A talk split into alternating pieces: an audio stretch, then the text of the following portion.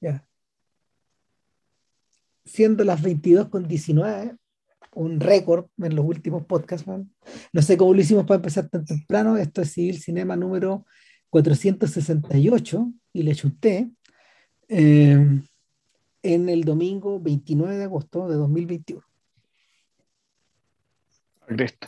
Eh, sí, bueno, vamos con eh, esto no está, esto no fue anunciado. Eh, Pero como que había sido discutido, ¿no? No me acuerdo, bueno. Un poco, o sea, habíamos hablado, o sea, no, no, sé, no, a ver, yo venía, es que en realidad yo venía hueando hace rato, pero estaba, tratando de elegir cuál película, porque yo he estado acá con Nadal, estamos viendo los filmes de la Nouvelle Vague uno por uno, y después de varios meses hemos llegado con gran esfuerzo a 1961. bueno, que conste que empezamos como el 49, de que no. O sea, con... La pregunta es: ¿cuándo van a dar por terminar la Nueva? Puta, qué buena pregunta. Yo creo que. Yo creo que esta va a acabar. Yo creo que esta va a acabar como el 68, probablemente.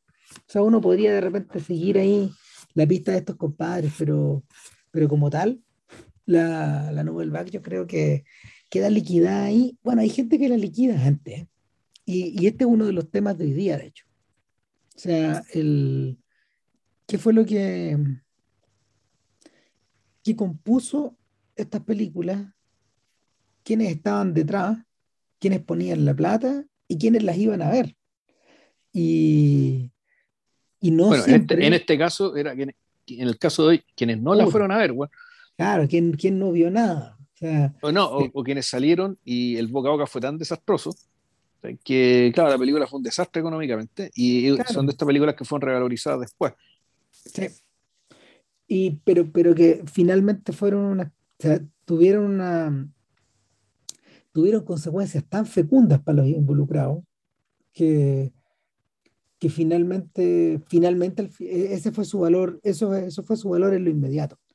Eh, la película se llama Le Bon Femme de, de Claude Chabrol le bon femme es una expresión, es una expresión francesa.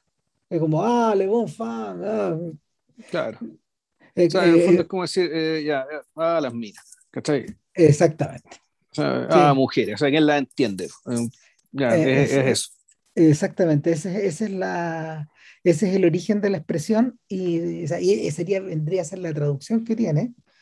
Y esta es, este es el cuarto largometraje en la carrera de Claude Chabrol en apretados dos, tres años, dos años y medio. O sea, es una cosa insólita. El Chabrol demostró ser a la larga el más prolífico de todos los realizadores comerciales de la Nouvelle eh, en total tiene como 83 créditos el viejo, entre las cosas hechas para la televisión y para, para el cine. Sí, pues, y, además sobre que el caballero trabajó hasta muy viejo y vivió hasta muy, vivió, vivió mucho. Nosotros hemos conversado mucho que esta una generación, de, muchas de estas personas involucradas en la Nouvelle vieron hasta muy ancianos, y muchos de ellos trabajando hasta muy avanzada edad. Y Chabrol fue, uno, fue uno de ellos.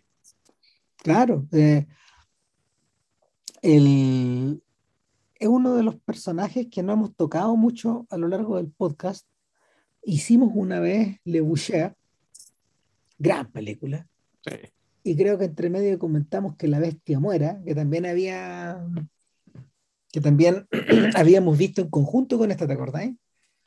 Pero en realidad no había una yo, yo, no he visto la que la bestia muera, güey. Pero yo, pero en el podcast yo la había visto, güey. En el podcast yo te iba contando. Que, ah, pero, o sea, con el tiempo en realidad uno ha aprendido mucho más porque eh, tal como Truffaut, tal como Godard, como Rivet y como Romer, este personaje tenía actores, eh, actores técnicos y colaboradores favoritos, gente para que se le repetía mucho. Y curiosamente, Jean Jean, que es Le Boucher, que interpreta, que interpreta a Le Boucher, y bueno, él se repite un poco antes, pero no es una persona que esté muy ligada a Chabrol, en realidad. El que estaba ligado, el que, el que, la, la persona que estaba ligada a Chabrol era la actriz de esas películas, que era Stefano Dran. Eh, Stefano Dran, que fue esposa de Chabrol. Su segunda mujer. Claro, y la persona que de alguna forma marcó su cine en los años 60 y principios de los 70, a fuego. O sea, fue muy, una persona muy colaboradora. Ahora, eh, Chabrol llega, Chabrol llega a, a hacerle Bonfam en muy buen pie, porque em, había, había obtenido un resultado, un resultado bastante bueno con sus dos primeras películas en el fondo. Le Beau Serge, El Bello Sergio, y Le Cousin, Los Primos, que, que fueron estrenadas en un periodo muy acotado de tiempo y que de alguna forma también son otro podcast. O sea, algún día probablemente lo hagamos, no sé. O si nos tinca, no sé, lo hacemos después, pero, pero ¿a qué me refiero? Lo que pasa es que eh, Chabrol, a la, hora de, a la hora de comenzar a dirigir estas películas, a la hora de hacer estas películas, a él le pasó algo similar a lo que le ocurrió tanto a Godard como a Truffaut al principio de su carrera. Es decir, tomó un material que había desarrollado o que había, o que había, al, que, al que había trabajado mucho tiempo antes, casi 10 años antes, y eh, en, en, formato, en formato de escritura de guion, cuando estos tipos estaban trabajando para, para Cayer du Cinema. Y en realidad el guion no tuvo ningún destino, quedó guardado y esencialmente, esencialmente Le Beau es una historia ambientada en, en, una de las, en uno de los pueblos donde Chabrol vivió cuando niño, durante la guerra. Es un pueblo que tenía en ese momento 600 habitantes y que, no sé, años, ahora años después ha logrado subir a 1100. Es un pueblo pequeñísimo y donde de alguna forma el niño fue escondido por sus papás que eran miembros de la resistencia y, este, y, cuenta la historia de un chiquillo que creció o que creció en ese pueblo, igual que Chabrol, y que vuelve de París al pueblo después de, después de enfermarse de tuberculosis. Un poco lo Hans Castor. O sea, él regresa y se encuentra con que, se encuentra con que el pueblo está hecho, con que el pueblo sigue igual, sigue igual de hecho pelota en el fondo pero, pero que en este caso la, el grupo de gente que está siendo hecho pelota es la generación de él, ya no son los papás, ya no son los mayores, ellos son los mayores. Por la inversa, Le Cousin es la historia, por la inversa, Le Cousin es la historia de un chiquillo de pueblo que llega a vivir a París, a la casa de un primo, a estudiar Derecho, en el primer año de Derecho. El primo va en segundo año y es un, y es un sujeto que es un, es, una, es, un, es un ratón de es un ratón de ciudad comparado con este otro ratón de campo. Entonces se produce esta típica cosa de que mientras uno no estudia, se emborracha y carretea, el otro estudia, sufre y le va mal. Mm. Claro, y lo interesante es que ambas películas están protagonizadas por la misma pareja de actores el tanto, ¿cómo se llama? Tanto, tanto Le Cousin como eh, Le Beau Serge están interpretados por Gerard Blaine y Jean-Claude Brialy. Eh, Brialy, que había sido un personaje em, muy cercano a toda la Nouvelle Vague, que aparece prácticamente en todas las películas de estos gallos, en algún momento, en, en, que, que, que Romer, lo, Romer lo utilizó en los ah, cortos. El, rey de Clara, ¿no? Claro, pero primero lo mm, utilizó en los cortos y lo, y lo mismo pasó con, con, Godard, lo mismo pasó con Truffaut. O sea, era, uno, era, uno, de los productores, creo, de, de 400 golpes, ¿no? O algo así, y por algo tiene un, papel más bien pequeño, pero aparece. Claro, claro, también aparece ahí. Pero, pero en realidad Brielli era más cercano a, a Chabrol y con él protagonizó su primer par de películas. Eh, entonces, y, y no es tan conocido hoy día, pero Gerard Blé es famoso en retrospectiva por dos razones. Uno, porque es uno de los mafiosos del amigo americano, ya más viejo. Él murió relativamente joven. Y la otra razón es porque era el marido de una chiquilla llamada Bernardelle Lafont, que, mm. no era, que no era actriz. y que, y que eh, Chabrol conoce, le llama mucho la atención y le da un pequeño papel en el, en el Bello Sergio. Para despertando los celos absolutos de su marido. Ahí quedó la cagada. Sin embargo, sin embargo, Chabrol, eh, Chabrol persistió.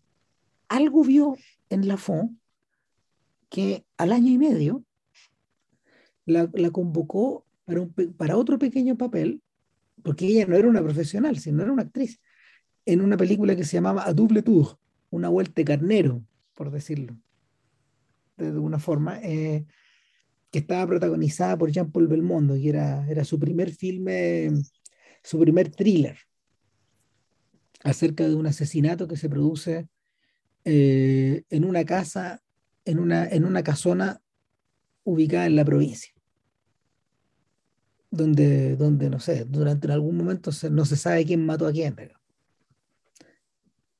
Quién fue muerto, quién fue muerto por, por un número de sospechosos, en fin. Pero esto no se alcanza a convertir en una historia de la Gata Christie.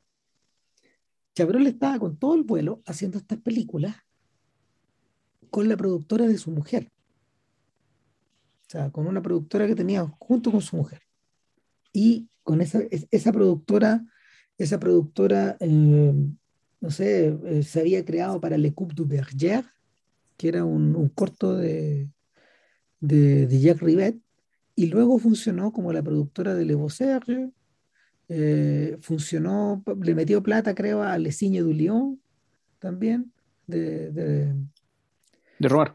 De Romer y, eh, y, financió, alcanzó a financiar las tres primeras películas de Chabrol, porque entre medio eh, El Diablo metió la cola y una, y una actriz que llamada Stefano Dran, que había aparecido en unos cameos en las distintas historias, se, se convirtió en la amante de, de, Chabrol y Chabrol dejó a su señora, a sus hijos, todo.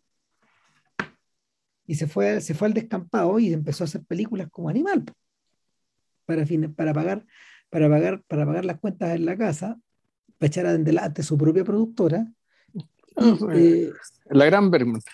Exactamente. Y su, y su primera, su primera aventura fue con Le Bon Femme. Y entre medio, esto no me quiero olvidar, entre medio aparece un personaje que se vuelve clave en la vida de un personaje que se vuelve clave en la vida de Chabrol, un sujeto llamado Paul Gegoff. Paul Gegoff había escrito los diálogos de Le Cousin, de los primos, de una vuelta de carnero, y había recibido, gracias a eso, el encargo de escribir el guion de A Pleno Sol, la primera aventura de Tom Ripley, en la película de René Clément con el Delon. Ahora, Yegoff era un sujeto bastante complicado. Y probablemente eh, eh, era, amigo, era amigo de todos estos personajes de la Nouvelle Vague. Era básicamente un antisocial de ultraderecha. Y, y es un sujeto que colaboró en diversas películas con estos tipos, pero sobre todo con Chabrol. Debe haber escrito 17 creo que eran entre 15 y 20, no sé, 17 por ahí, guiones para proyectos de Chevrolet. Se transformó nosotros, su, nosotros mencionamos más, más, valioso. Claro, y nosotros mencionamos a Goff en la aparición en Weekend, cuando, cuando hablamos de Godard, las películas políticas que hizo en los 60. Claro, era una aparición muy breve, pero muy significativa. Este es un tipo que tocaba piano, un tipo que claramente estaba loco. Bueno, ese era Goff. Sí. Eh, a Chabrol siempre se le preguntó por qué, en el fondo. Eran muy amigos. Y yo creo que, yo creo que eh, Gegoff, que era mayor que ellos, era, nació el año 22. Es decir, era casi de la misma edad de... Era 10 años mayor que Chabrol y casi de la misma edad que, que, que a la larga uno puede pensar que la presencia de Yegov dando vuelta como mosca alrededor de todos estos personajes tiende a tiende a funcionar como una especie de tiende a funcionar como una especie de doble opuesto de un sujeto que en el fondo porta cosas dentro que, que estos sujetos utilizan de alguna manera o que, o que o de la cual se sirven, pero que, pero que finalmente, finalmente, mm, finalmente no, no, no, no, se, a ver, no se quedan pegadas las películas, porque por ejemplo, eh, escribió también el guion de el, el, signo de Leo, de Robert. Y, y cuando uno ve la película, en realidad la influencia de Yegov tiene que ver con lo antisocial que es el personaje principal de ese, filme, que es un músico, que eh, es un vividor, es un inconsciente, es un sujeto que se gasta toda la plata que le llega por los derechos de autor, que siempre está debiendo plata y que un día se entera que muere una tía en la campiña. Y esta tía supuestamente le dejó una fortuna a compartir con un primo. Entonces se arma una tremenda fiesta esa noche, donde, donde la última plata de este sujeto se va, porque al otro día va a ser millonario, las pinzas, pues la plata le quedó, la plata le quedó al otro primo al 100%, y este sujeto de un día para otro queda en la inopia, y empiezan a pasar los días del verano, empieza a quedarse sin dinero, todos los amigos salen de París, nadie le puede prestar plata y llega un momento en que este man tiene que empezar a vivir en la calle. Y al empezar a vivir en la calle se brutaliza un poco, y ahí, bueno, ahí viene la cita directa a Vodou de Jean Renoir. De hecho, anda por los mismos lugares de Vodou. Da la sensación de que se va a intentar suicidar como Vodou, pero finalmente eso no pasa. Ahora, toda esa parte antisocial todo este desprecio en el fondo de las buenas personas, de la gente que sale a trabajar en la mañana, de la gente que se preocupa por llevar comida para la casa, en fin, todo ese tipo de cosas, es lo que representa Yegov ahí. Toda la, la condena de la buena conciencia, en el fondo. Este sujeto, este sujeto es una, este sujeto viene a ser, es un pequeño Selim, diría yo viene a representar un poco eh, lo que los directores de la Nouvelle Vague no se atrevían a decir de la boca para afuera, digamos, pero que pensaban un poco para adentro. Algo de esa misantropía se cuela en Godard, pero no, no, está destilada con este nivel de, acidez ni, ni de maldad también. O sea, eh, en el caso de Yegov,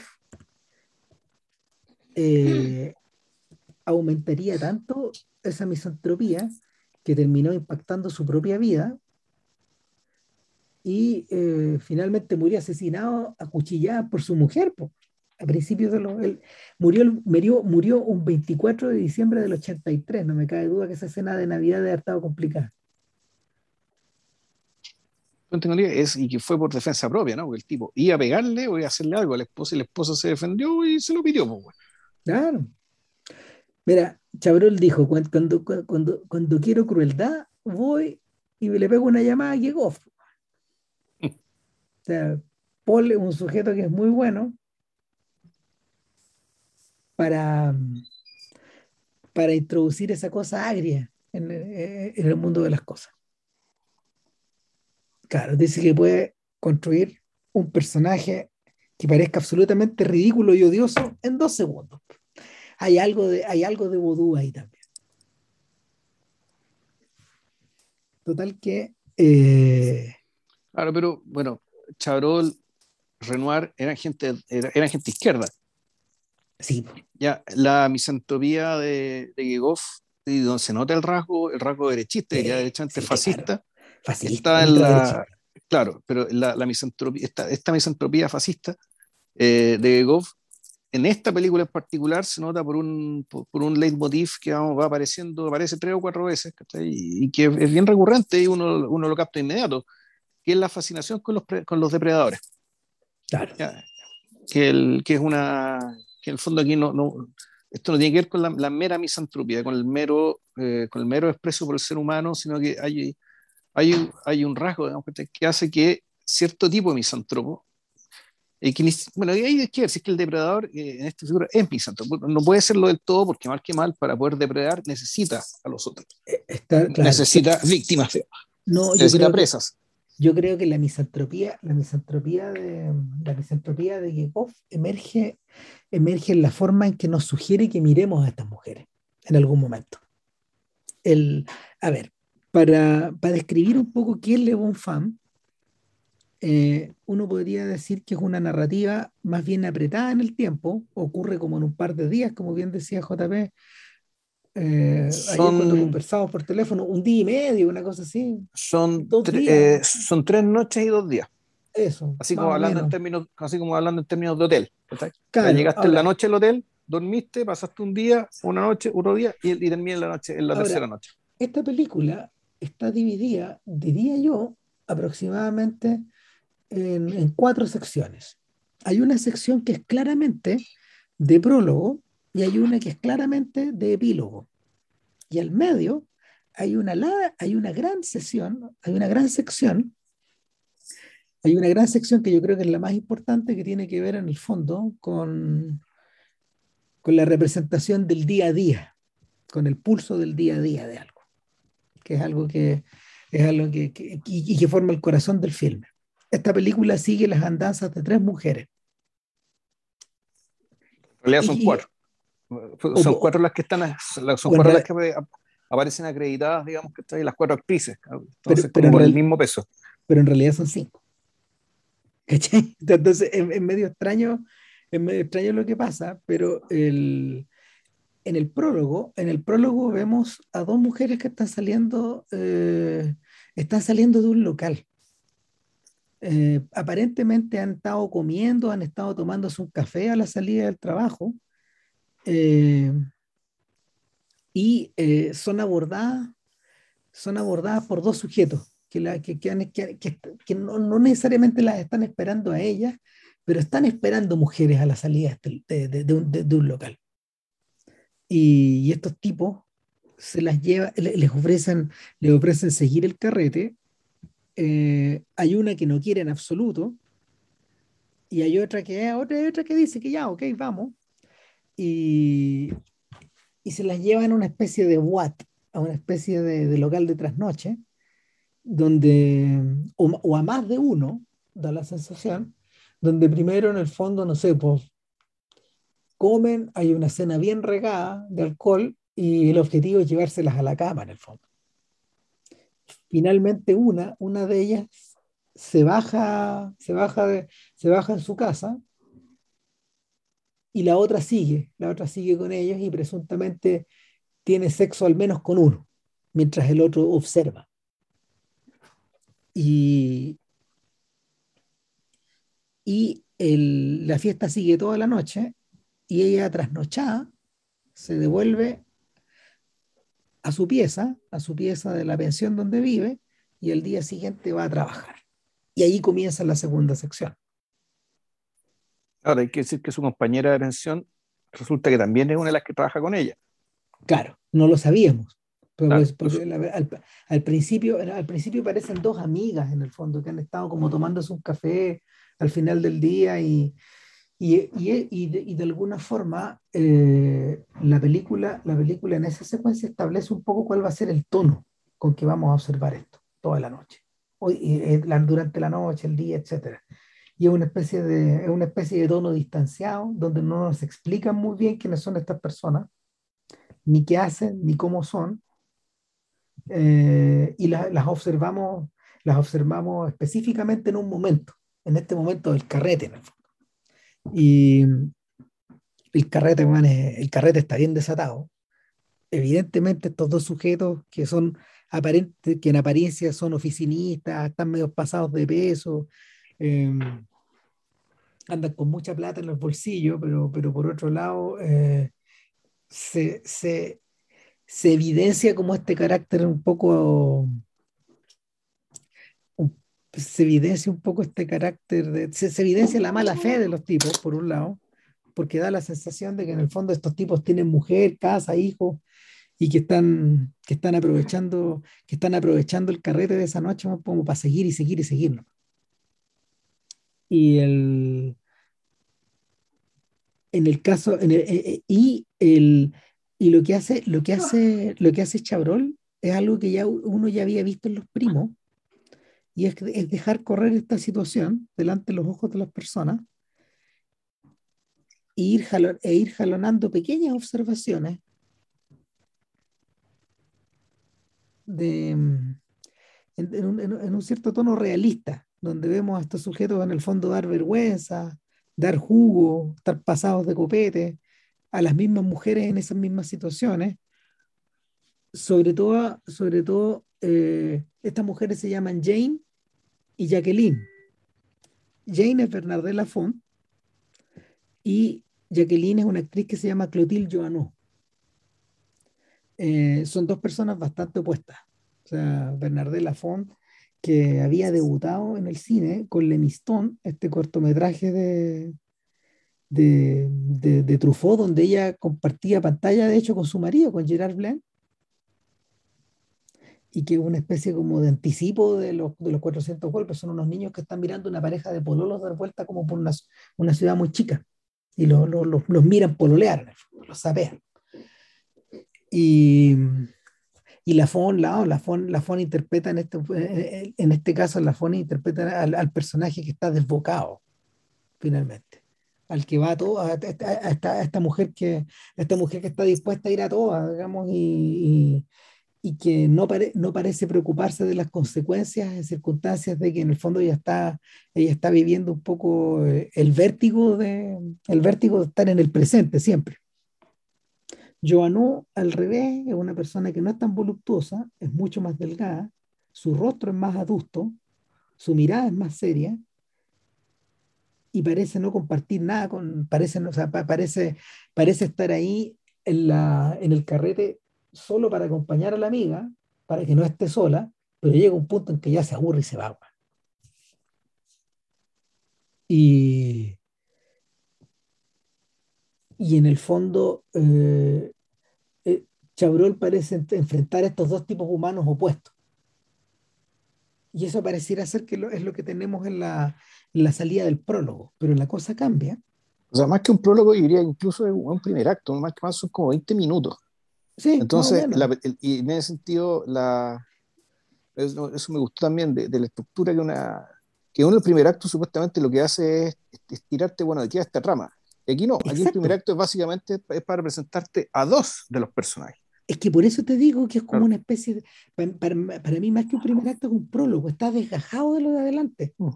Esto es como un cuento antes de la novela, porque la novela empieza como a los 20 minutos, cuando amanece en París y estas mujeres tienen, en el fondo tienen que levantarse a trabajar. Y llegan a, y, las vemos llegar a un local, las vemos llegar separadas, de hecho. Eh, la fonta completamente carreteada, está con la media caña. Así va a pasar toda la película, de hecho. Eh, durmiendo, sí.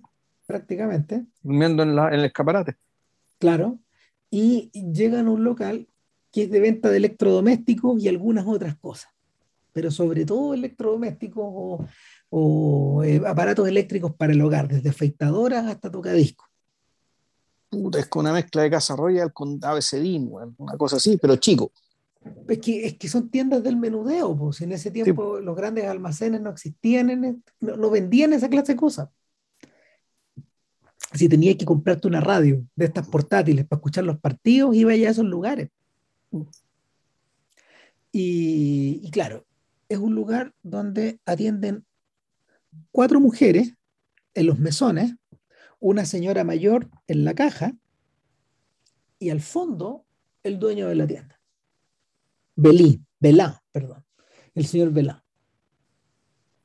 Y, y, y, el tono de la película cambia porque es de día y, y porque eh, en vez de este frenesí que vimos en los primeros 20 minutos, de alguna forma, este día de trabajo que vamos a mirar eh, parece ser el reverso. Parece que estas personas están en lo, estático Y, y en vez de esta comedia, en vez de esta comedia histérica que vimos al principio, la película cambia de tono de nuevo. Cambia, pero hay cosas que... Cambia por, pero cambia por primera vez de tono.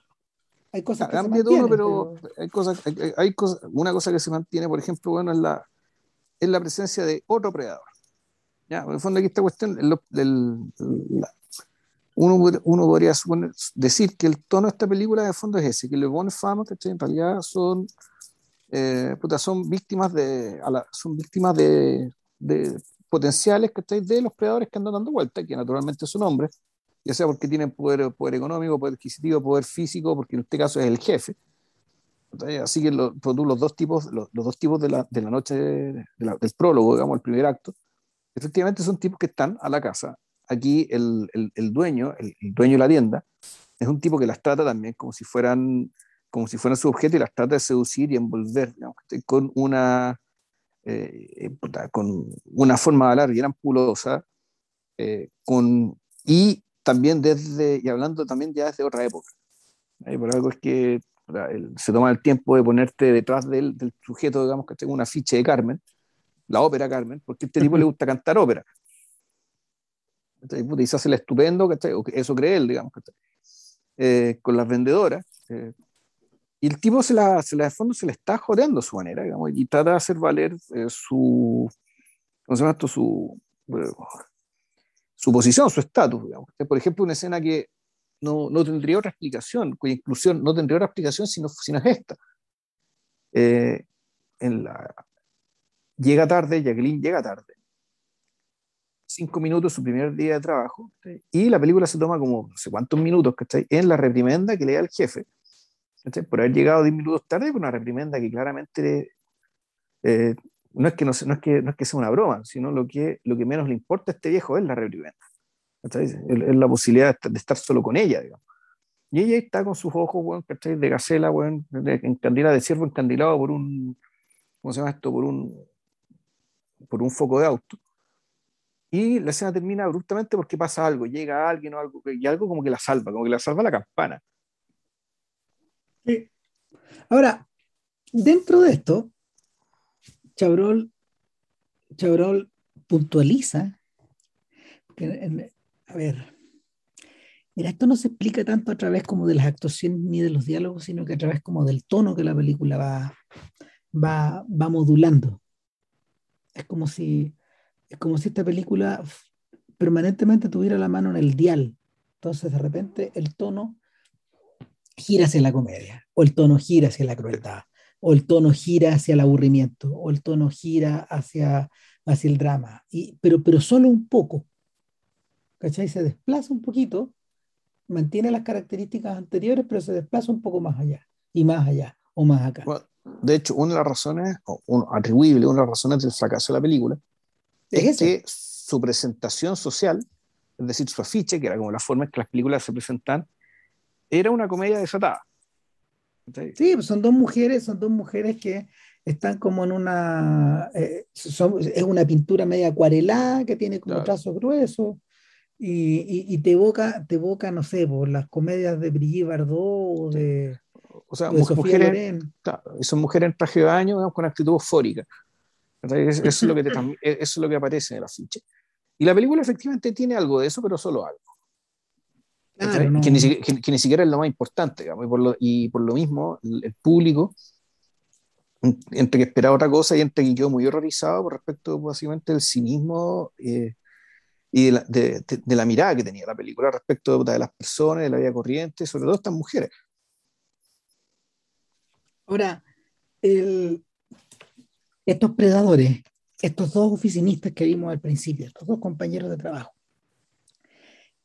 y el jefe de estas mujeres son presentados en términos, se son presentados de tal manera, de tal suerte que lucen lamentables. Lucían lamentables en ese momento lucen doblemente lamentables hoy día y en cierta forma hay algo de algo así de, crítica, de acidez y de sátira en la manera en que los presentan.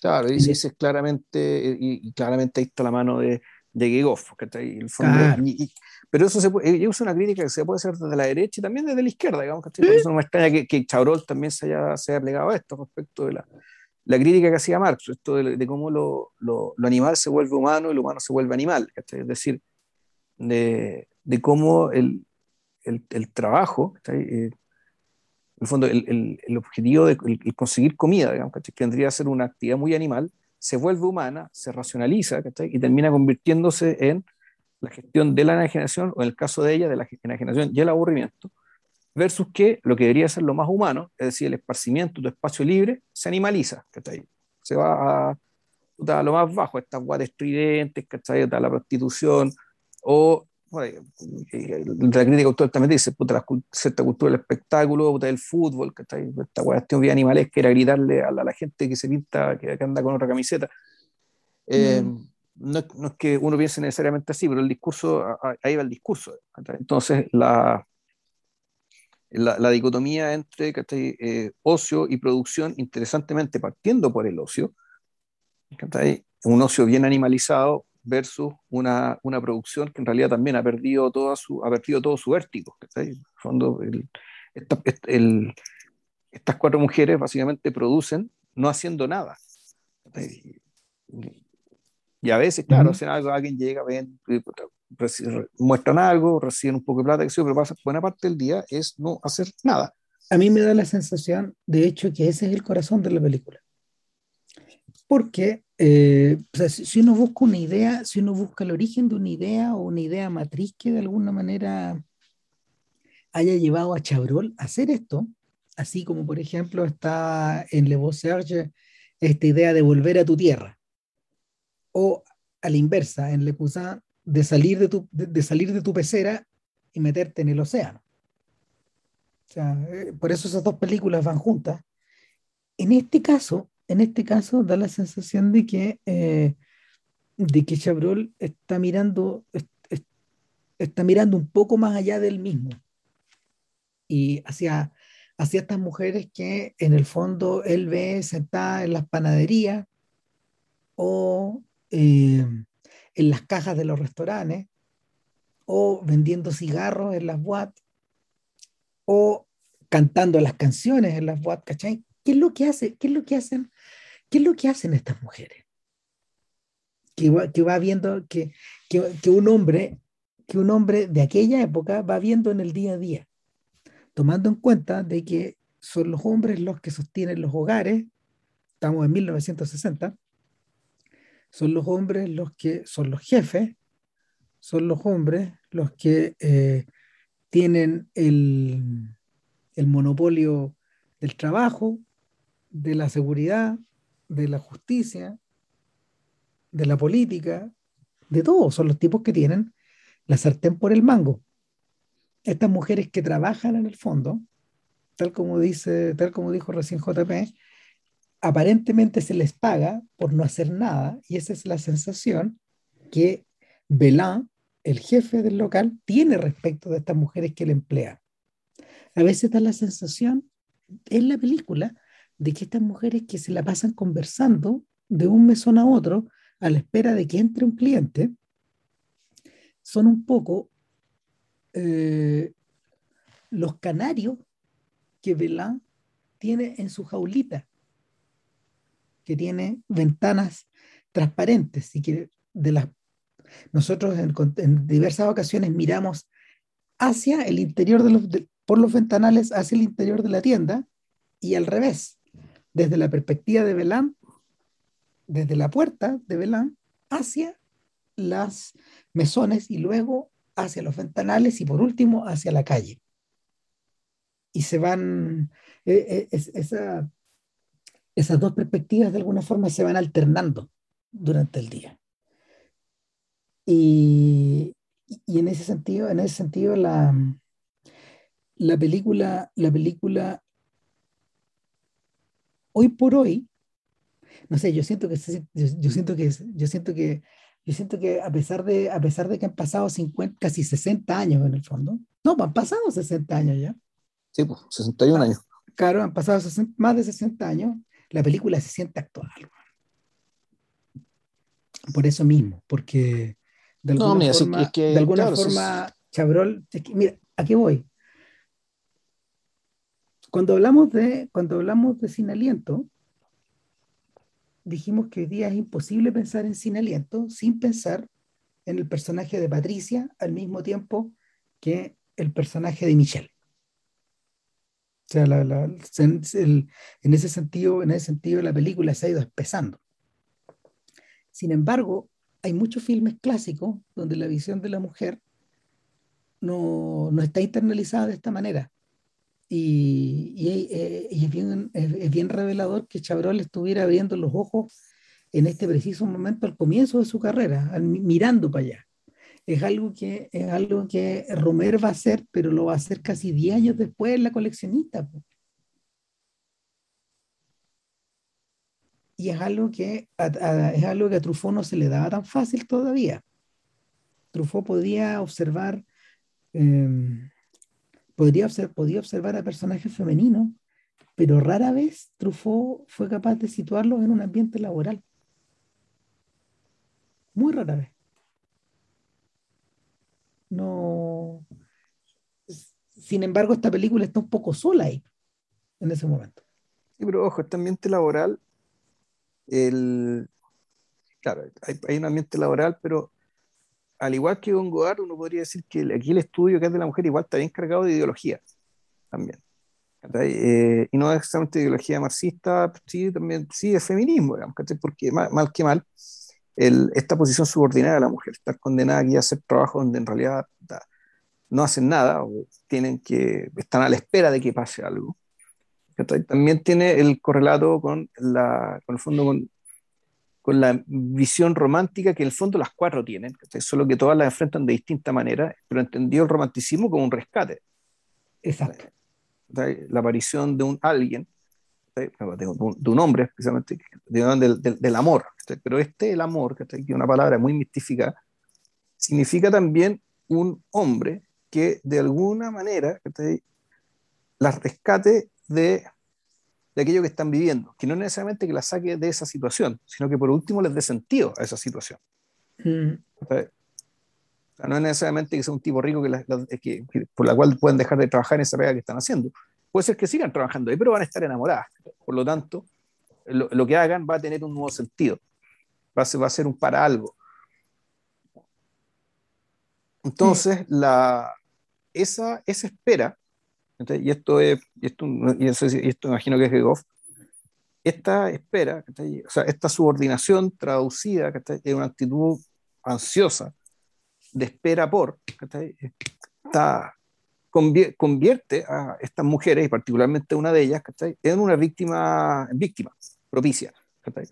Ahora, eh, las diferentes actitudes son las siguientes. Uno, el personaje de Jacqueline, perdón, el personaje de Jane, de, de Lafont, eh, ella espera a su príncipe de una manera bastante socarrona y bastante, bastante irónica. Sabe que va a llegar alguien, pero va a llegar alguien como lo, pelotudos con los que anduvo carreteando el día anterior. O sea, ella pareciera no... No preocuparse. no, o, entre que no se preocupa, o efectivamente asume su situación, pero yo creo que básicamente su actitud así está bien reventada y bien hay un, hay un, hay un, hay un escape también una evasión bien, una, una, evasión fortísima respecto a una situación que ya creo que todas perciben más o menos eh, al borde de la desesperación. Claro, pero, camino a. Pero, pero es, probablemente, probablemente porque cualquier ilusión que tuvo ya no existe. Ahora, el, el, personaje de Jacqueline, ella tiene, ella tiene, ah, perdón, mira, a Jacqueline lo voy a dejar al final.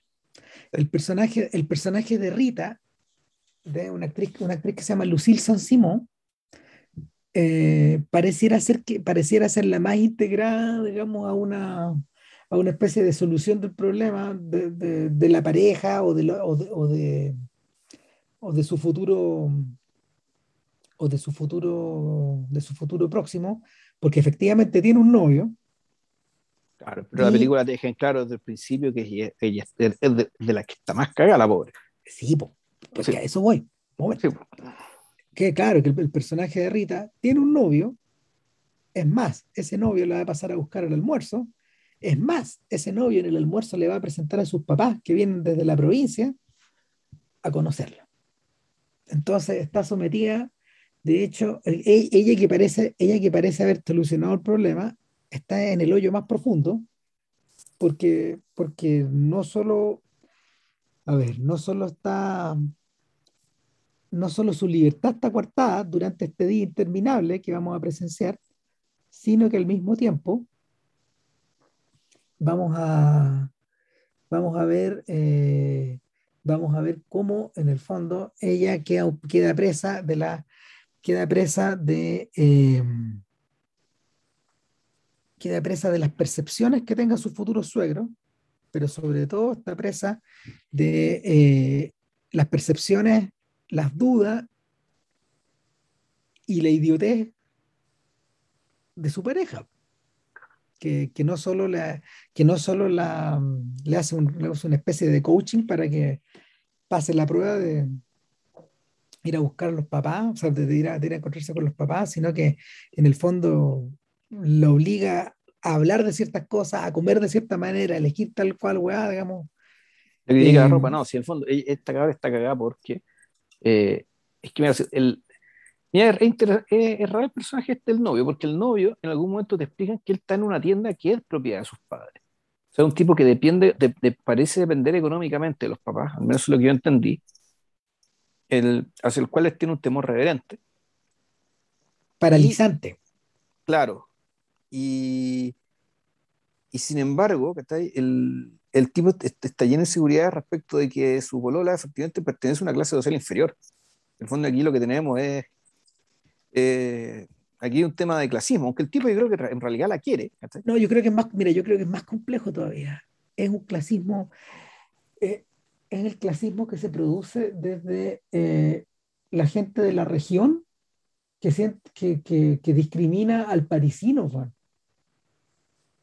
Es así la weá, es una especie de clase, tiene que ver con eso, que, que en el fondo los, los papás los papás llegan inmediatamente despreciando no solo no solo, no solo, a, no solo a la novia, sea cual sea, sino que al local, a la comida que sirven, a la forma en que la gente come, a todas las cosas.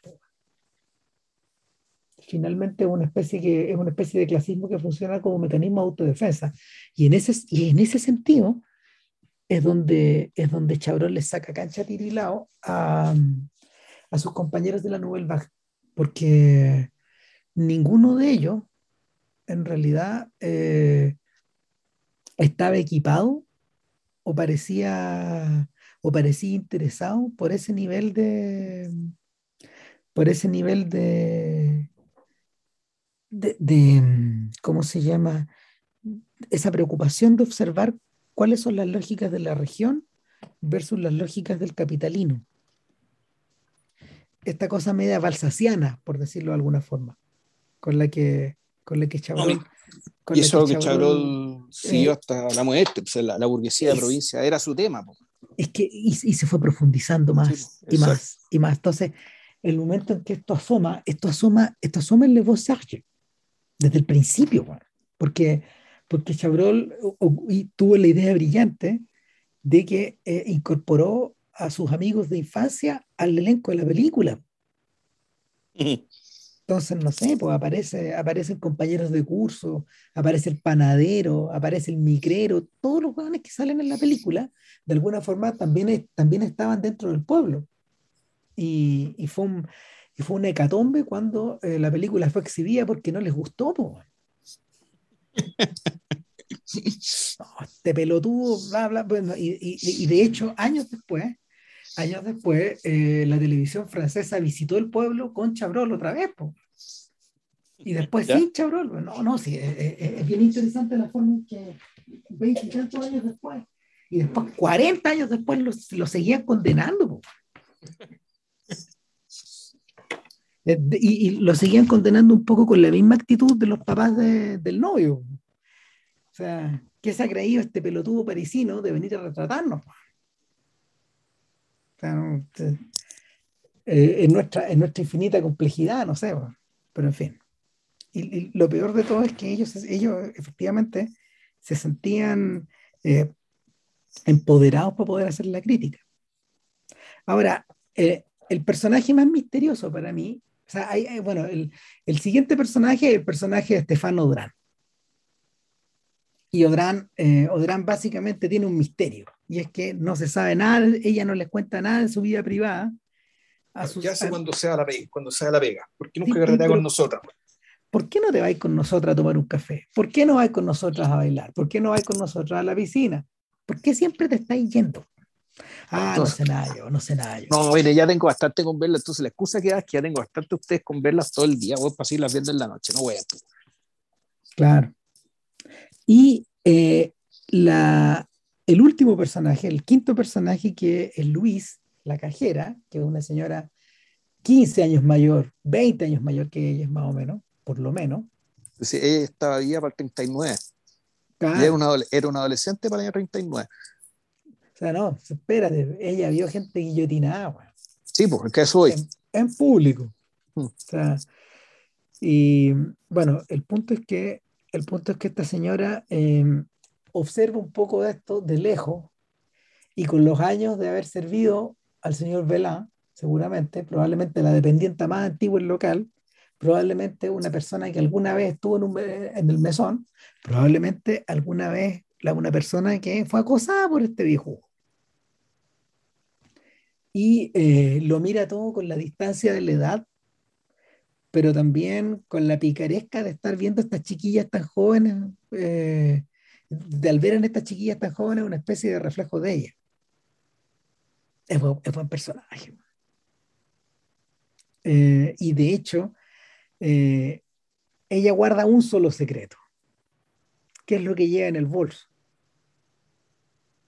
porque permanentemente hace referencia a una suerte de demanda que tiene ahí en el bolso. Claro, entonces todas, estas tipas creen que una carta de amor, qué sé yo. Claro, el, el, mechón de pelo de alguien, una, una foto, un recuerdo, etc. Bueno, efectivamente es un recuerdo, pero que vuelve a aparecer ahí. Sí, pues. ¿Qué es lo que guarda esta vieja, Juan? Eh, dentro de la cartera es un pañuelo manchado en sangre, la sangre de, un de una persona que fue guillotinada. De un, de, un, decapitado, pero que era, era, era pero, como lo cuento, un tipo que tenía muy buena pinta, entonces cuando lo guillotinaron, fue como cuando, no sé, pues, estaban las quinceañeras gritando, histéricas, como cuando llegaban los Beatles, que una cosa así, pero el tipo le iban a matar, pues, cuando le cortaron la cabeza, quedó la caga. Y una de las adolescentes era esta señora, que agarró con el, con el pañuelo, entonces recogió sangre del sujeto como si fuera la sangre de un santo. por eso, como si fuera una reliquia religiosa. Entonces, ahí volvemos con el tema de, del predador, porque este era un tipo, este no es un asesino cualquiera, un tipo que mataba mujeres, además. Entonces, esta confesión se la hace en confianza, digamos, que esta señora a, a, Jacqueline, que es la que parece la más sensata y la más discreta de, eh, del gallinero, digamos, que eh, le, hace, le, hace esta confesión. Pero claro, aquí lo que tenemos es, es básicamente que el, y aquí uno podría decir,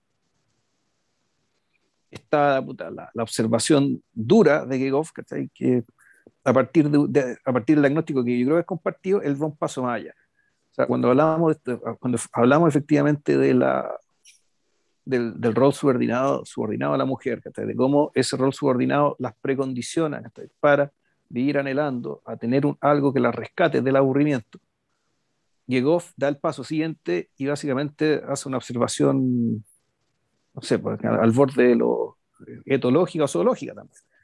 De que principalmente es que las mujeres con tal de no aburrirse, prefería que las mataran. Ojalá alguien con ciertas características, entonces ahí da, el paso más allá y el otro predador que todavía no, hemos, que no lo hemos mencionado, pero apareció, claro, pero apareció desde el principio de la película, que es el tipo de la moto. Es un sujeto arriba de una moto que anda con una chaqueta de aviador de cuero eh, y que eh, es, un, tipo que anda, que es un tipo que posee como uno de estos bigotitos como de los malos del teatro. Claro, un bigote eh, absolutamente derogado ese bigote. O sea, hay unas cosas en las que la película está. Yo creo que la película está, es súper actual en un montón de cosas, pero en las que, en las que están derogadas son, uno, el bigote de este sujeto, y dos, la convención que conversamos, la, la, la convención cinematográfica, que, que, en cierto sentido es muy poco realista, por contra algunos de los mandatos de la nueva, de la nueva ola, es que eh, no es creíble que cuatro dependientes de Casa Royal tengan la pinta que está actriz. O sea, claro, pero, pero, pero, es que ahí tenéis que devolverte, en el fondo. O sea, no. Hay una película, mira, hay una película que me tengo que haber visto hace como 20 años más o menos, que se llama Instituto Venus. Venus Boté se llama. Eh, el, y es un, es un filme de Tony Marshall. Yo, la verdad, esa directora lo vi re poco. Falleció esta señora, fue la primera directora en ganar un, la primera directora en ganar un César. O sea, ella es importante por eso. Ya. Y ganó por, ganó por, por Venus Boté, por, este, por esta, eh, esta película que transcurre como al interior de un spa donde te donde, donde, donde, hay, donde hay diversas mujeres que atienden.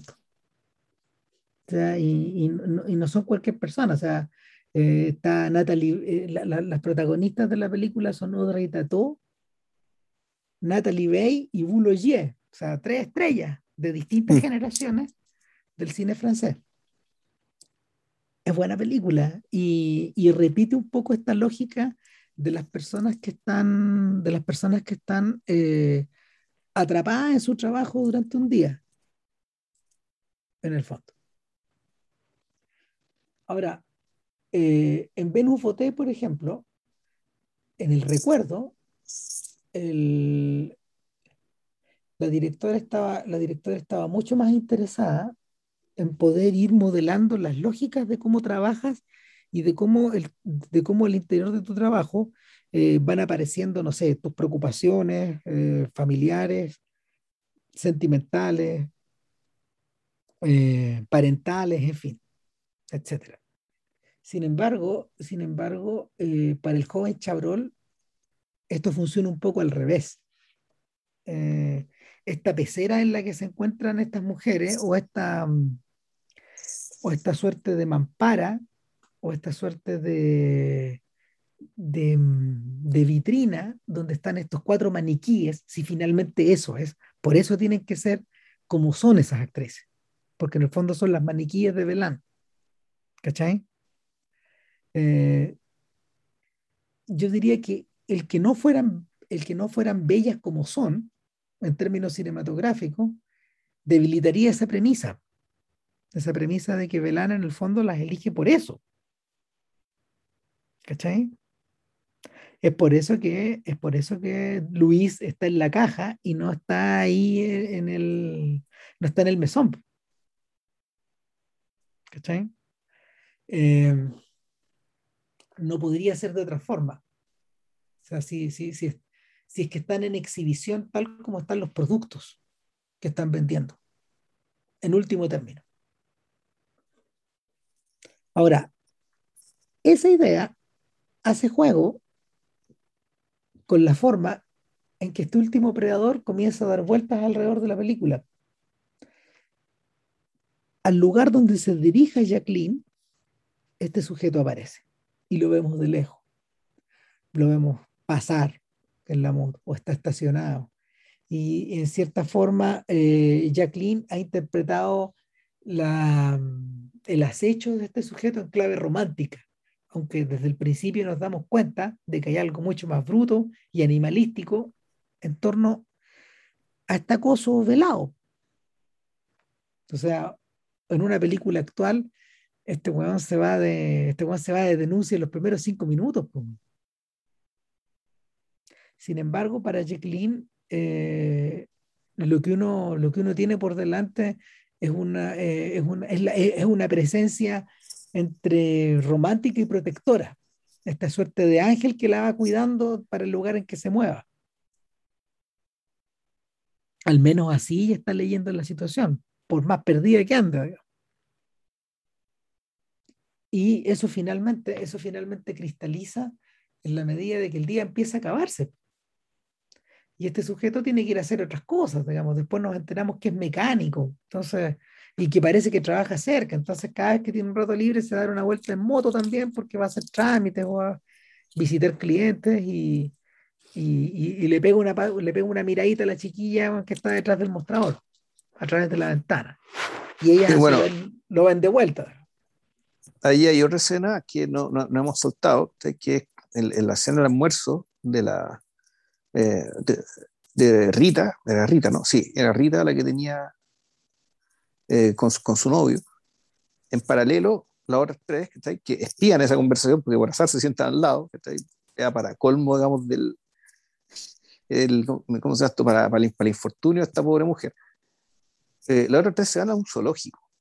Sí, ah, pero, pero, antes de ir al zoológico, antes de ir al zoológico, quedémonos un ratito en este restaurante. No es cualquier restaurante.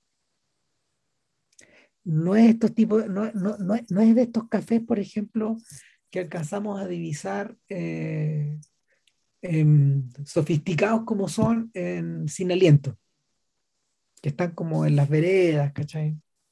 donde la gente se toma su trago o, cena, no sé. Tampoco, eh, tampoco es de estos cafés que aparecen en el signo de Leo, ni menos de los que aparecen en algún momento en París nos pertenece. Esto es lo que vendría a ser una especie de comedor o como dirían los gringos, un automat. Estos lugares donde la gente va, emplea media hora para comer, te sirven rápido, te comís tu, te comís tu carne con huevo frito y te vais. Ahora, habla, habla enteros de lo tacaño del novio de Rita, que haya llevado precisamente a sus padres a comer este mismo lugar. Pues el lugar donde va a comer la gente que trabaja. Exacto. Porque tiene, tiene poco tiempo, qué sé yo. Entonces, eso no es una brasserie. No. no recuerdo, ¿no?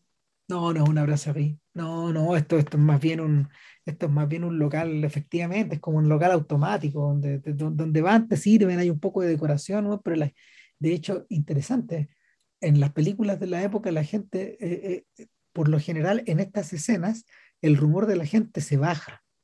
Acá lo que hace, lo que hace Chabrol es subir el volumen. El subir el volumen de esta gente que está hablando encima tuyo, igual que en la vida real. Exacto. Ahora, de ahí, de hecho, como el lugar es tan incómodo, estas mujeres van a pasar la última media hora de su hora de almuerzo al, al zoológico. Y la escena es brillante. la, escena, bueno, de partida eh, es antes que la RT y el efecto es parecido. Sí. Es parecido. El, el, básicamente es, es, poner a estas personas en un contexto bien banal. En el caso de la RT, el, contexto no es banal, los personajes no son banales pero el, por el hecho de estar en ese jardín zoológico, eh, supuestamente, claro, están expuestos a algo mayor, al fondo, a la, historia completa del mundo. Acá se produce algo un poco parecido, pero ellas no son conscientes del lugar en el que están, no parece estar conscientes. Y para colmo, empiezan a mirar algunos bichos que están vivos, y eso es otra cosa que me chocó profundamente, eh, que están vivos en las jaulas muy pequeñas. Sí. Y, y tú decís, estos bichos viven en estos espacios, así los tenían. Y claro, estos bichos van, se burlan de ellos, se ríen, echan chistes, están con, con una especie de, de, euforia juvenil, digamos, mirando a estos bichos. Eh, eh, y claro, sin darse cuenta que en el fondo su, la pecera en la que ella trabaja no es muy distinta, digamos, que estáis de él, de, este, de este cubículo de vidrio donde está el zorrito del desierto, por ejemplo, un zorrito chiquitito con una oreja muy grande. El, en algún momento efectivamente el predador aparece, aparece este motociclista, mira, este grupo, y el grupo además participa, ahí están las tres mujeres y está un cuarto individuo que es Claude Berry, el, que el después novio, se convirtió en, eh, que era el, novio de Jean. El novio de Jean. Claro, pero que después se convirtió en director, productor de un, personaje importante del cine francés, y ahí está actuando el weón, haciendo ah, jovencito, claro, claro. Y, y, y, claro, eh, Jan puede salir a carretera en la noche porque este sujeto en realidad tiene franco cada tantos números de días, lo ve poco. En parte Jan carretea por aburrimiento también. Sí. Entonces, claro, llega a, llega la escena donde está la jaula del tigre, y efectivamente en algún momento ya volvemos a la fascinación con el predador, ellas quedan fascinadas con el tigre. y, no solo ellos, sino que en realidad la, la cámara es la cámara la que está fascinada con el tigre, atribuyendo esa mirada de la cámara naturalmente a los personajes. Y claro, detrás del, está el tigre, están ellas, y más atrás está el sujeto de la moto. Ahí. Fondo rodeado. Predador acá, predador allá. Eh, y ahí termina básicamente el, el, poquito de diversión que tuvieron en ese día, ¿cachai? Porque tenían que volver en la tarde a trabajar.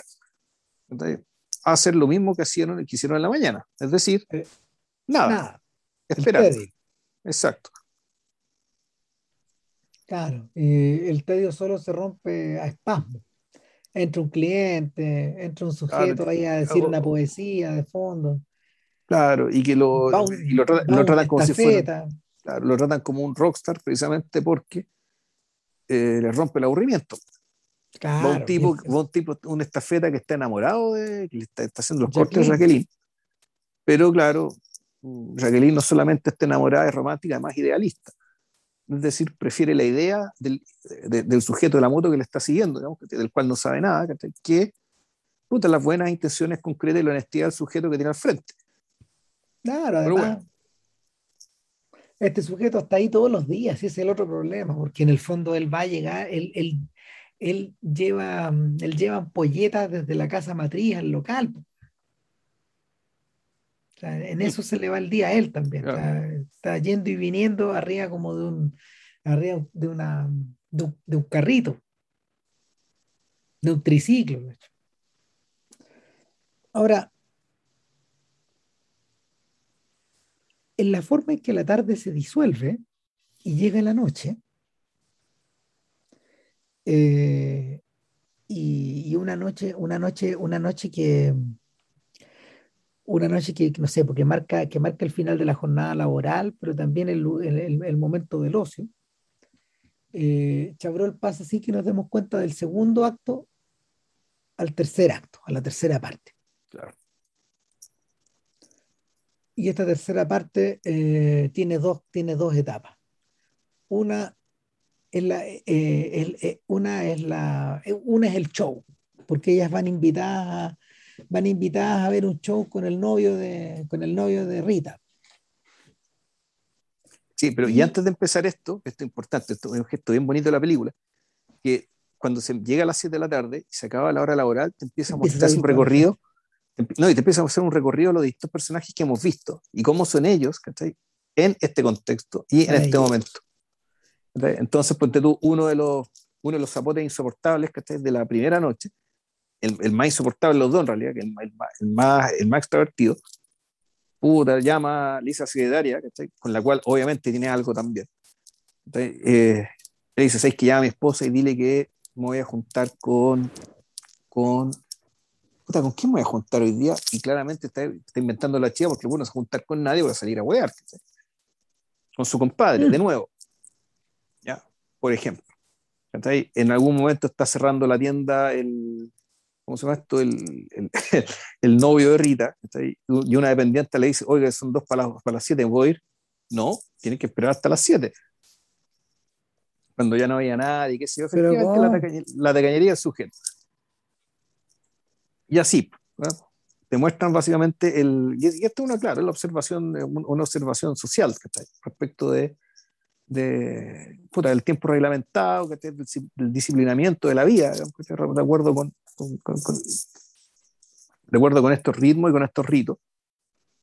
y claro, hecho, hecho ese barrio, resulta que las tres amigas, salvo la, salvo, ¿cómo se llama el personaje Estefano Durán? No me acuerdo. Eh, ellas con el novio de, de, Rita van a un, van a un music hall, digamos que está un, una, un cabaret, no sé cómo llamarle, un teatro en realidad. Sí, claro. Y... Son, estos, teatros son estos, son estos teatros. Teatros de variedades. claro, que, en esa época existían todavía.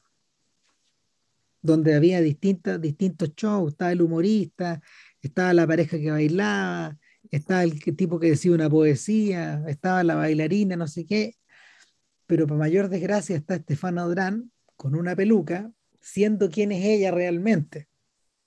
Una, una aspirante cantante, una... Pero que tiene que impostar que italiana. Claro, porque... Impostar acento italiano.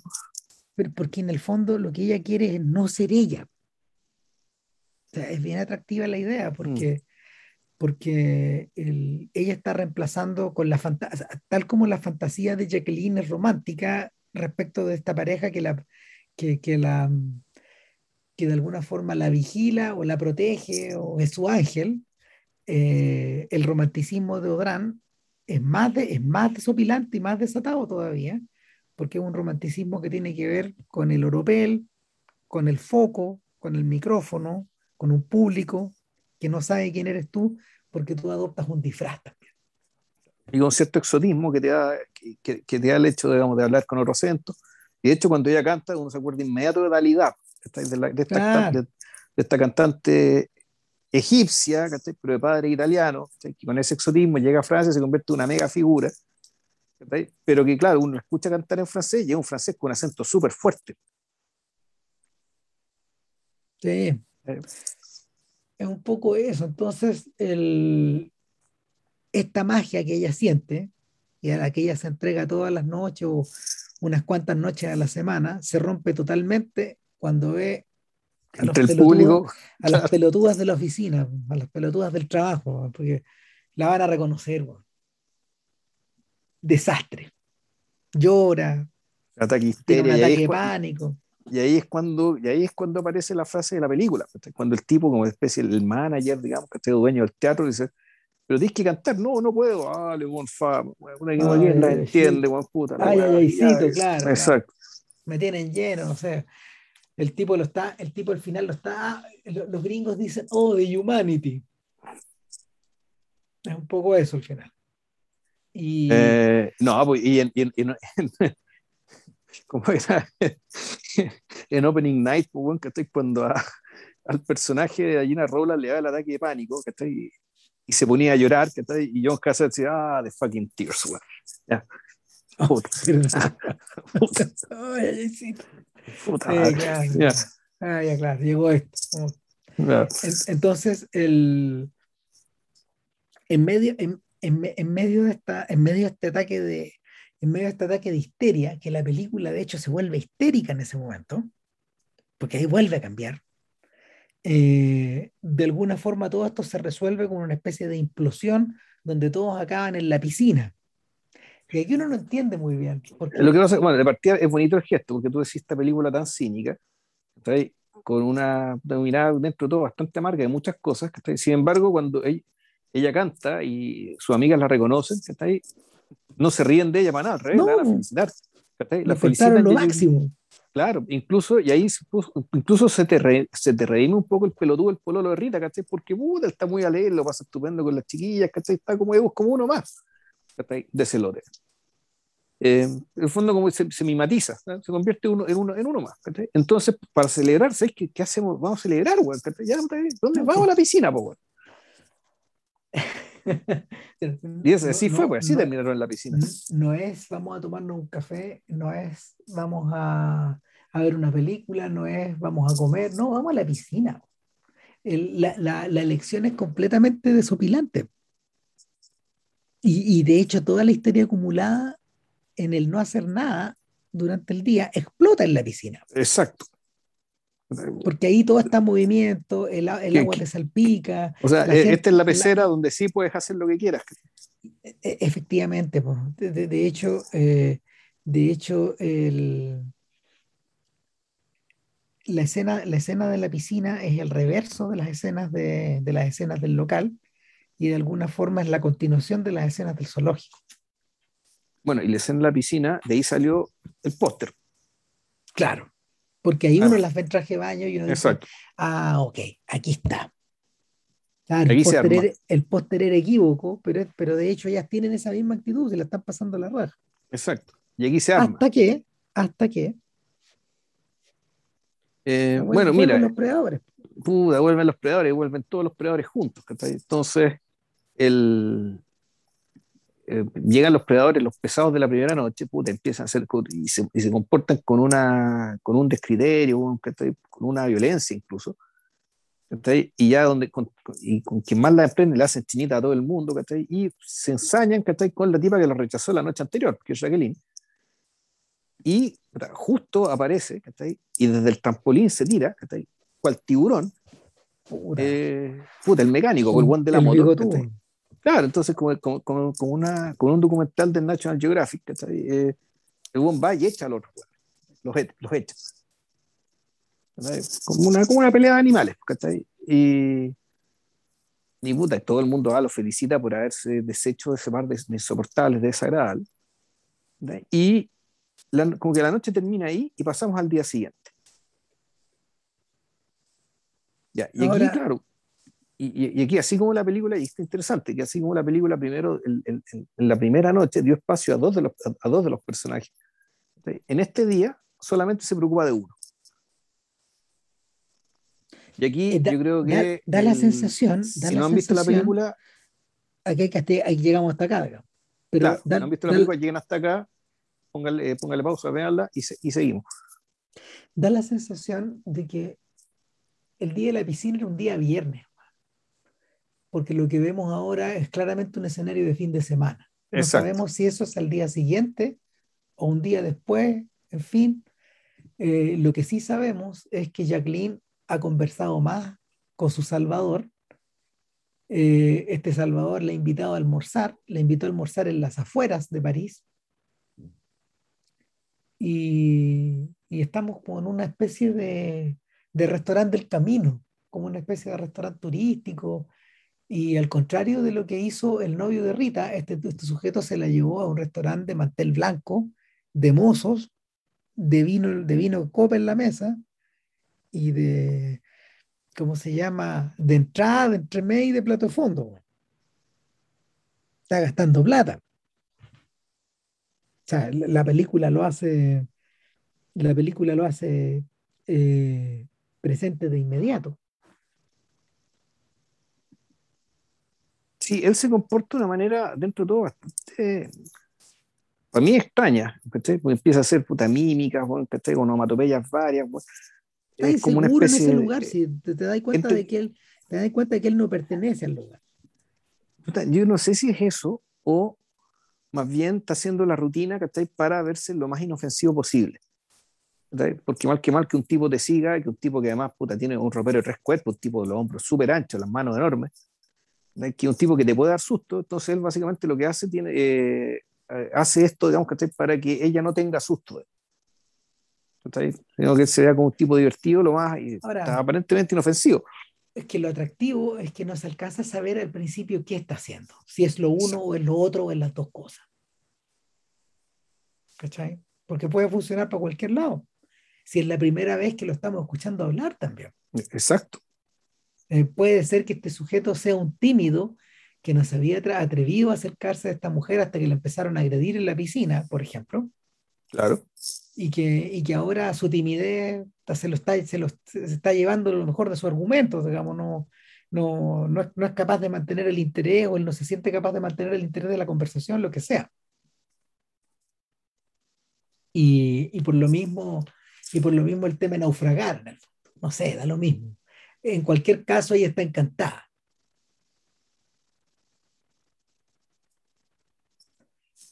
Ahora la cena termina y él le dice, vámonos de paseo. Y uno dice, ah, ok, cagó todo.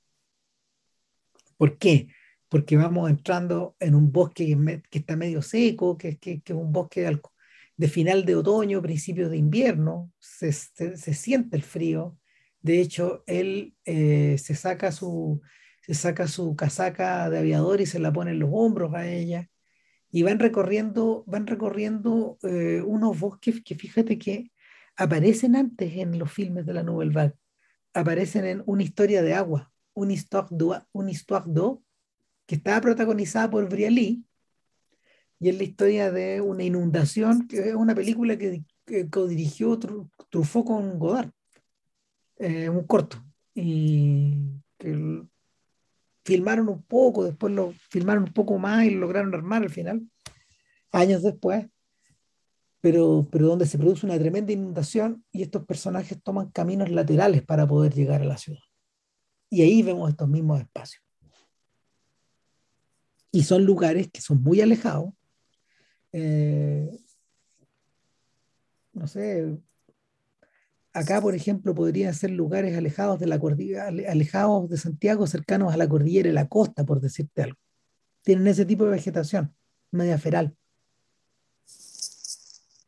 Y claro, nos internamos por ahí, siguiéndolos a ellos, y llega un momento en que eh, eh, él, se la lleva a los arbustos, eh, ella me presume que van a tener sexo o algo así, y sin embargo lo que viene es una escena de Hitchcock. Sí. Él la horca. En la horca, y ahora interesante que supuestamente, claro, este, este psicópata debería estar sintiendo el, en la mirada algún tipo de excitación sexual o algo por el estilo, y sin embargo, él tiene la cara de un tipo que, que sabe que está matando algo de ellos. Claro, y es que sabe que está haciendo algo malo. Algo peor que, su propia, que su propia gratificación. Cuando vimos la película, la Ale me decía, es como si estuviera cortando una florcita.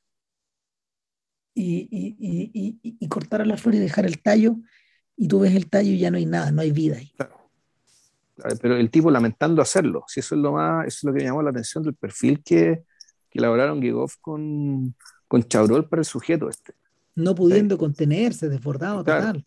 Y un sujeto que, entre que no podía contenerse, entre que yo creo que tenía genuina simpatía por la mujer a la que estaba matando, o sea, que no era una, no, era, este, no parecía ser una misoginia, digamos, desatada, eh, de odio a todas las mujeres y por ser mujer, sino que aquí hay, un tema de, de, cierto perfil al cual le gustaba hacerle daño y sin embargo sufría haciendo ese daño porque él era capaz de ver la virtud de lo que tenía al frente. Porque efectivamente nosotros también vemos que, eh, que Jacqueline es una buena persona. Bueno, eh, fast flashback o flash forward, no sé, a Le Bouchard. Si te acuerdas la escena entre Jean Jean, el carnicero, y la profesora, la cual está cortejando en el pueblo, nosotros sabemos que Jan es el carnicero, nosotros sabemos que Jan es un personaje que, tiene una relación muy rara ahí en, eh, con la realidad, con este pueblo chico en el que vive y sobre todo con esta profesora que llega a hacer clases, y sabemos que él la va a matar en algún momento. Y la naturalización de este acto eh, que se lleva, que se lleva, que se, que se lleva a cabo y que finalmente, de que finalmente termina, termina con la muerte de él en vez de la muerte de ella. En, en, la película eh, tiene estas mismas características. Es una especie como de animal que está gritando porque no puede, no puede sino eh, actuar de acuerdo a su naturaleza. Y en, el caso de, en el caso de Le Boucher en este caso, en este caso yo diría que eh, es más sorpresivo porque tanto Gekov, tanto como Chabrol están entrando directo a un terreno que el propio Hitchcock también estaba habitando en ese momento. O sea, esta es una película que es coetánea de psicosis, nada menos. Claro. Y, y, va bastante por delante de Frenesí, pero por otro lado eh, es el primer momento en, en, la carrera de Chabrol donde emerge esta, esta sociopatía, así, de este tamaño.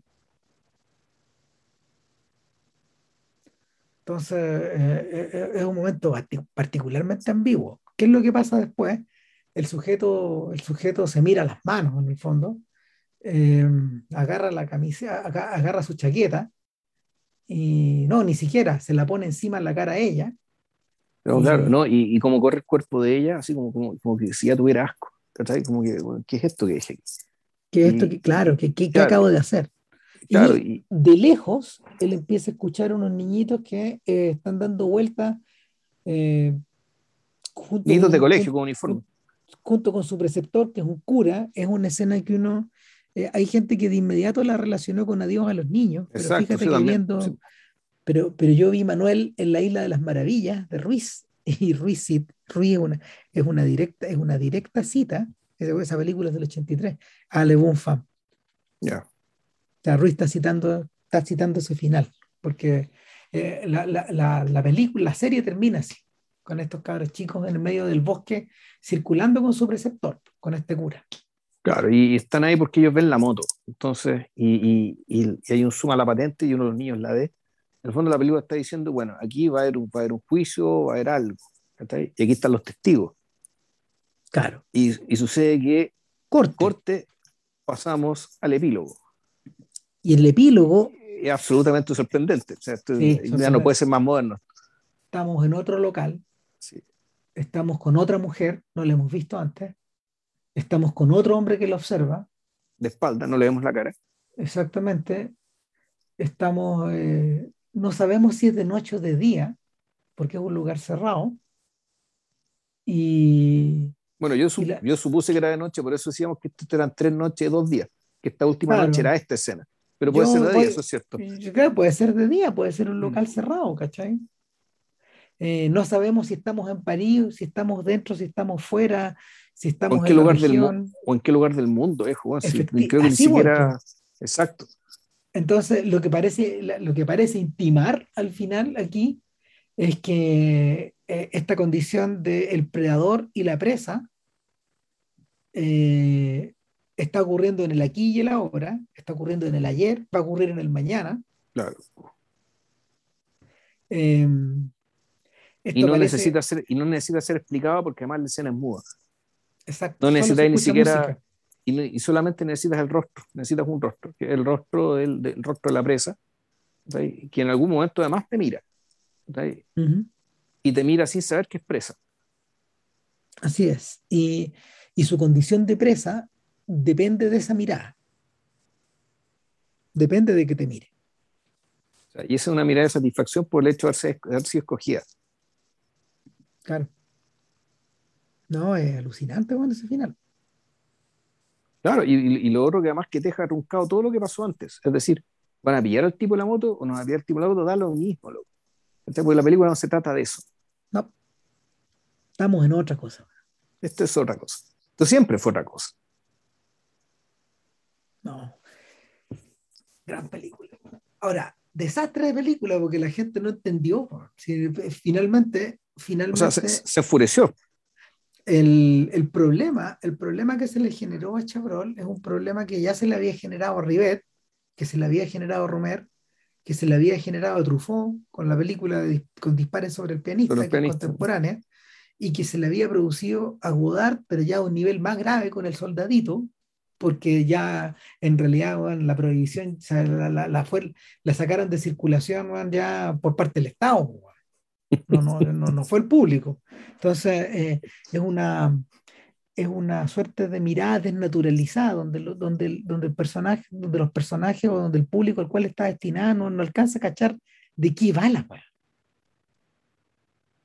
Y, y eso hace que, esta, que, que, que, la, que la segunda oleada de películas de la Nouvelle Vague tu, tu, tu, tuvo, tuvo consecuencias más o menos graves para todos, porque sacó de circulación rápidamente a Rivet y a Romer. Godard rápidamente se, hizo como que el soldadito no existía, continuó con su siguiente película y Truffaut, Truffaut tuvo que plantearse, ¿qué hago? Hago, hago Jim, pero no sé muy bien si esto va, si esto me va a redituar. De hecho, incluso después de Julie Jim, eh, se volvió a saltar con La piel suave, que también es una película extraña, que también es una película que va donde, donde la modulación del tono va variando y no sabes exactamente qué estáis viendo.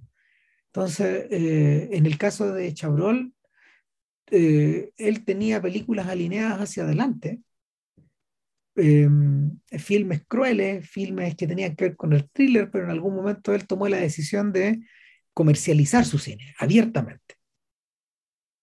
Eh, en, una, en, un texto que, en un texto que se llama Par lui-même, Par les eh, por eh, Chabrol por sí mismo y por, por lo suyo, que es un, es un libro que está dividido en dos, donde él, él, se arma una suerte de mini autobiografía contada a, una, a un tercero y por otro lado una serie de testimonios sobre la carrera de él por parte de gente que era muy cercana, incluyendo Stefano Drani y varios más, Isabel Huppert, un montón de gente, eh, el mismo, el mismo, eh, el mismo anuncia ahí que, claro, que, él, que él, él, tomó esta decisión de hacer películas como Marie, Marie Chantal o no sé, o estas películas de Letico, que eran, que eran, eran filmes, eran filmes de mierda, es como si, Es como si, es como si Chabrol de un día para otro eh, se lanzara a hacer comedias o se lanzara, a hacer comedias conyugales, ¿cachai? O, películas de James Bond o cosas nada que. Porque él, porque e, él en el fondo tomó conciencia de que eh, como poeta, porque él, él, dividía a los cineastas entre gente que era de prosa y de poesía, por decirlo de alguna forma, o gente que iba a trabajar a la pega y los poetas como Godard. Eh, él decía, bueno, yo, yo por naturaleza soy un poeta, pero en realidad me gusta ir a la oficina. y tuve que aprender a ir a la oficina. Ah, es decir, tuve que aprender a hacer toda clase de películas. Y de alguna forma vuelve a retomar esta idea del cine cruel después, a finales de los 60, ya en la pista, metido en la pista hacia, hacia Le Bouchard. Nada, pues vean, vean Le Bon Femme, para poder acceder a ella, en realidad hay que meterse ahí en los torrents, aviso al tiro, porque porque no es una película que esté en YouTube, ni tampoco está en, en los otros. No está, no está en Criterion, no está en Movie tampoco. No. Eh, en parte eso pasa porque yo creo que la película todavía tiene problemas de circulación. No es un filme muy. No es un filme canonizado.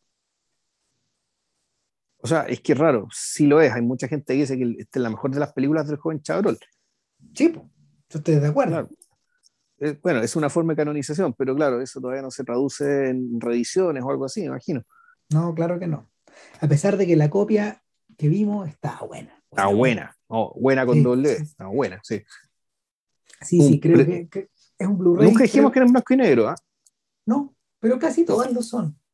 O sea, eh, el, a doble tubo era en colores y es de las primeras películas de la. es la primera película de alguien de la Nouvelle Vague en colores. A doble ah, pero no está buena. Esta es buena. Y para la otra semana.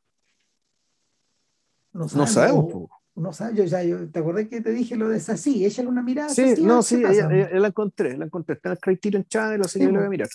Sí, claro. De ahí te cuento. Ahí, ahí vemos. Ahí vemos. Ya. Chao. Que esté muy bien. Gracias por, eh, gracias por acompañarnos y mucho coraje por la paciencia. Nos vemos. Chao. chao.